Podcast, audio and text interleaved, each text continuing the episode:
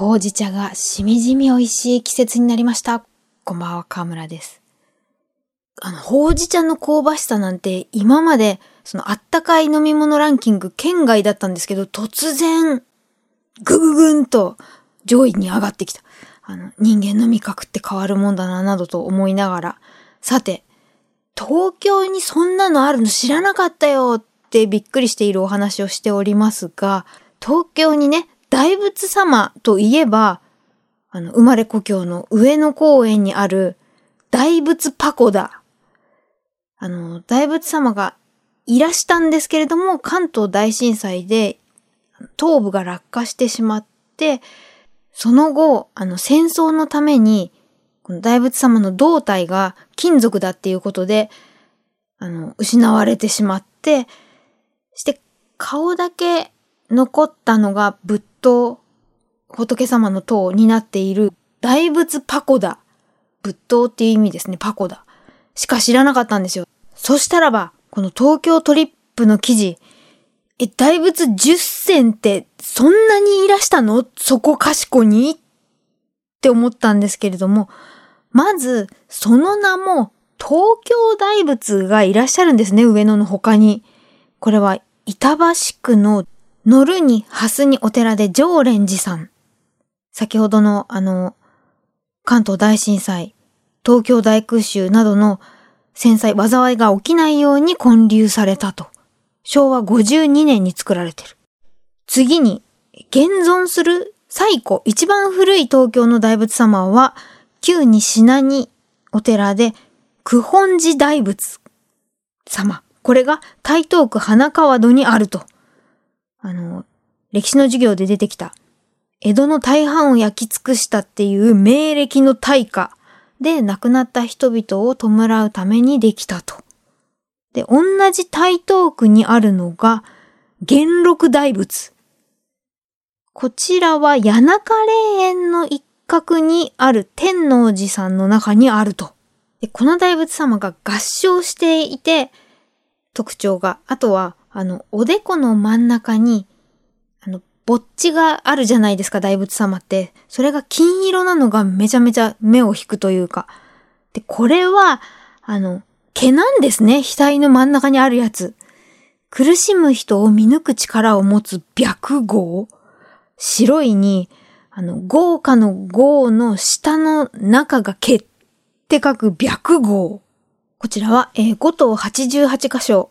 札所巡りですとか、雑学カンパニーのサイトより、大仏様、お釈迦様の一種というか、の特徴がいろいろあって、その、白号の他にも、すべての人を救い上げるために手足の指には水かきのような膜が張っているとか、お体からいい匂いがするですとか、歯は40本で白く輝いてるとか、いろいろあるんですね。いや、上野公園だけでなく、台東区に元禄大仏様、九本寺大仏様、いらしたとは。次に、文京区にも2カ所に。まず、大塚の五国寺大仏様は、お顔が、口角が、口の端がニンって上がってて笑顔。本駒込の吉祥寺大仏様は、なんか語りかけてくれそうなお顔。次に、都心も都心新宿区にもいらした、あけぼの橋大仏、もしくは四谷大仏様は、こう髪の毛、頭、ヘアスタイルが2段なのが目立つなって思ってたら、これにも意味があって、あの、コブで盛り上がってるわけじゃなくて、肉に、あの、上は髪の毛の髪と一緒、下が吉祥寺の吉って書いて日系って言うんですね。あの、ポコンポコンってなっている頭。で、ここには知恵が詰まってると。さらに、金色に輝く大仏様が三鷹市に、玉大仏。あの、スリランカの方が作られたと。なんか三浦淳さんが、頭にドーンって浮かびますが。そして、あの、平成30年にできた大仏様が2体いらして、全然知らなかった池袋大仏宙に浮かんでるんですか？池袋タイムズ、あとロケットニュース24などより、もともと、水仙の仙に行くでお寺、仙行寺さんの本堂が東日本大震災で損傷してしまったので、都心の中の山寺っていうコンセプトでビルがお寺なんですね。で、その中にいらっしゃる、ヒノキでできた、あの、優しい、こう、白い、暖かい感じの大仏様で、あの、床から浮かんでるお姿で表現された釈迦如来座像。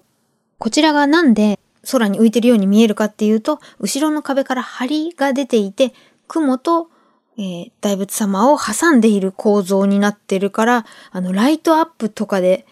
こう、仕掛け見えないようになってて、うおーって浮き上がっている大仏様。2018年にできていた。で、あの、西玉に新しくいらした、これだけは私知っていた、日の出町の宝光寺の、えー、鹿の野原の野で、六夜大仏様、鎌倉大仏をしのぎ、奈良の東大寺の大仏様に次ぐ第2位の座像だということで、あの、でっかい大仏様ができた結構あの話題になってたんで、コロナが引けたら行こうかななんて思っていた。そうか、茨城の牛久大仏は立ってるから、あの、大きさ第2位って座っている大仏様でなんですね。なるほど。私、鎌倉の大仏様が大好きなんですけれども、あの、最近、こう、お顔が三星雲の影響で泣いたみたいに見えてしまって切なくなったのと、日本人のみならず、スラムダンクの聖地とかで、こう、江ノ電が外国人の方すっごく多くなってしまって、だいぶ足遠のいていて、あ、大仏様自体ご無沙汰してるなーって思いつつ、次回に続きます。